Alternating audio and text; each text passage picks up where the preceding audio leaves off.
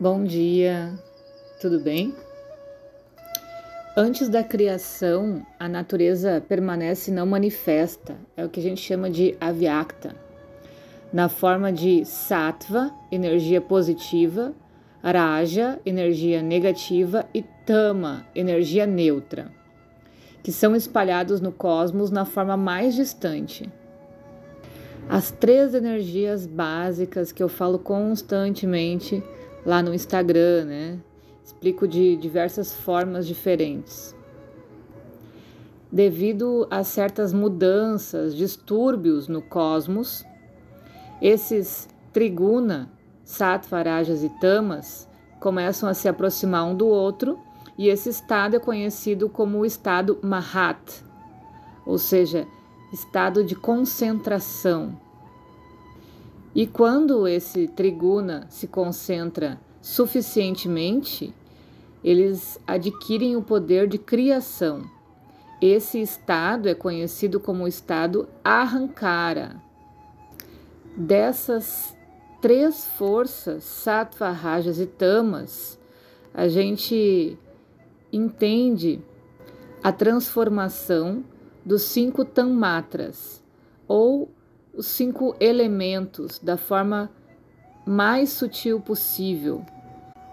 Shabada, que é o som, a caixa, espaço, tudo isso são.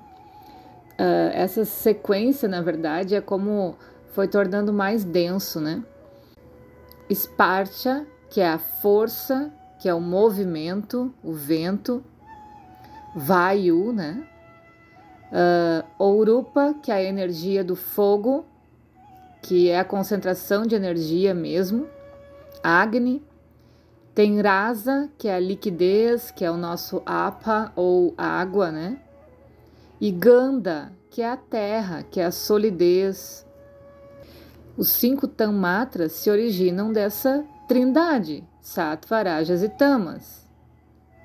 É como se de três forças primárias, a gente conseguisse, misturando elas em maior ou menor quantidade, criar cinco forças. E é dessa forma que tudo no universo é criado.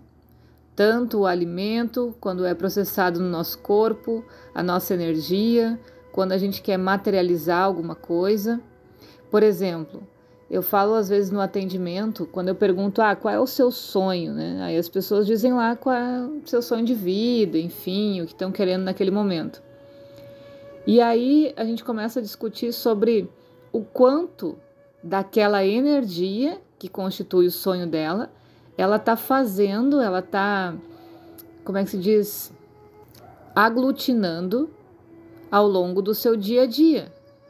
Então, se eu quero ter uma terra, por exemplo, se eu quero ter, vamos dizer, um sítio, e eu ficar só imaginando isso e não materializar, não ter contato com a terra, isso vai demorar muito mais tempo para acontecer.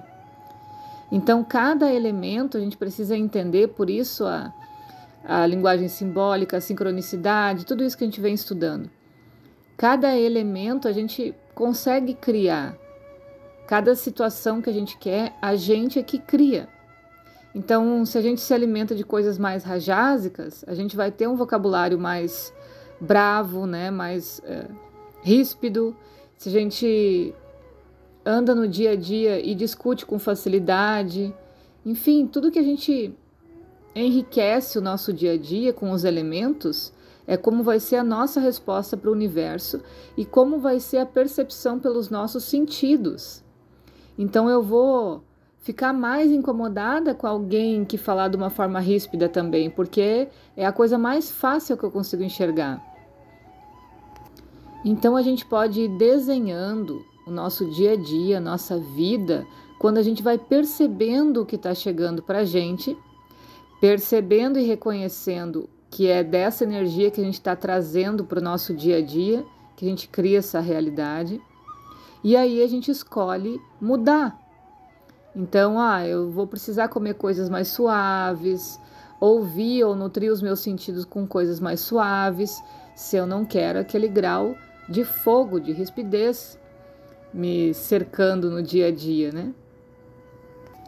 Então, a partir desses Mahabhuta, várias questões mundanas são sintetizadas da mesma maneira que todas as questões mundanas são compostas de elétrons, prótons e nêutrons, energia e espaço.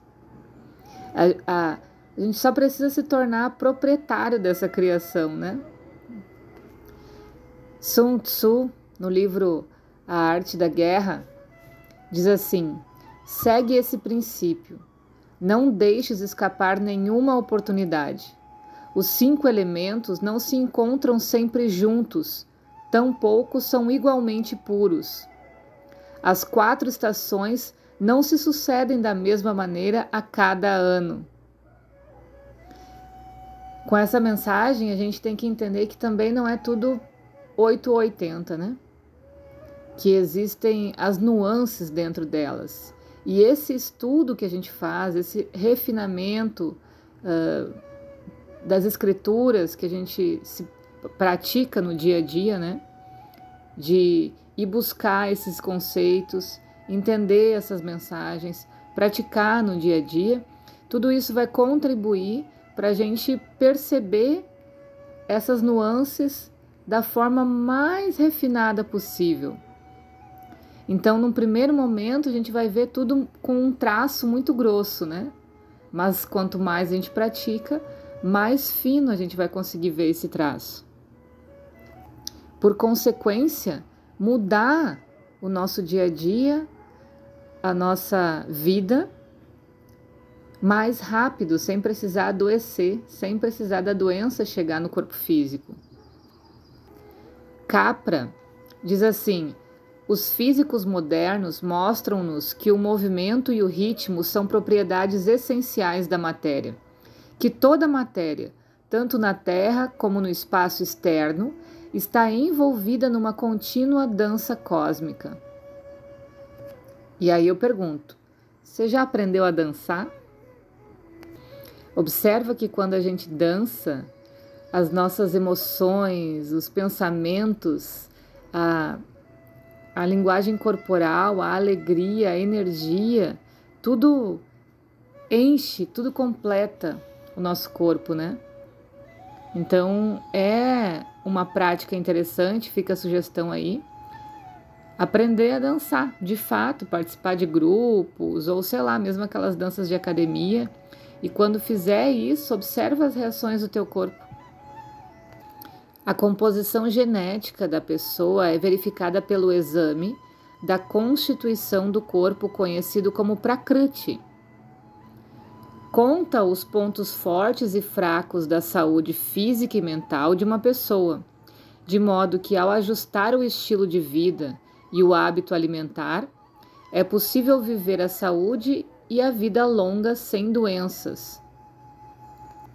Quanto mais desses elementos a gente tem no corpo, mais ar, mais terra, mais fogo, mais água, isso é a prakriti, né?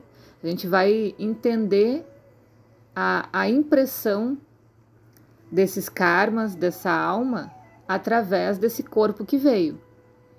Então, esse corpo que veio é como se fosse a materialização de tudo que foi vivido, do sumo do que foi vivido em vidas anteriores.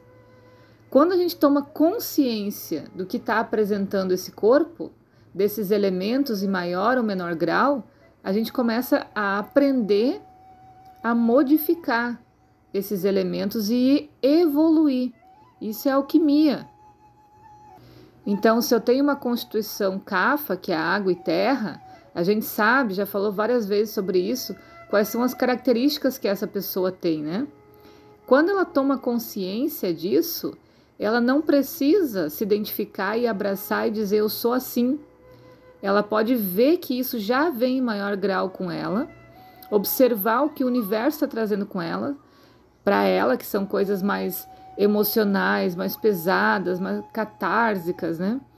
E, e escolher não mais esses resultados e ir modificando, assim como um pita predominante, um vata predominante, porque quando a gente se identifica com isso, a gente é levado como se fosse uma produção automática dos nossos karmas.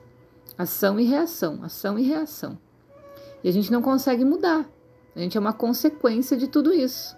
E isso passa muito rápido, a vida passa muito rápido. Quando a gente toma consciência, a primeira coisa que a gente tem propriedade é do tempo. A gente consegue observar esse tempo passar, a gente consegue fazer escolhas, a gente consegue projetar. Fica divertido. Tá, por hoje é isso. Beijo e até mais.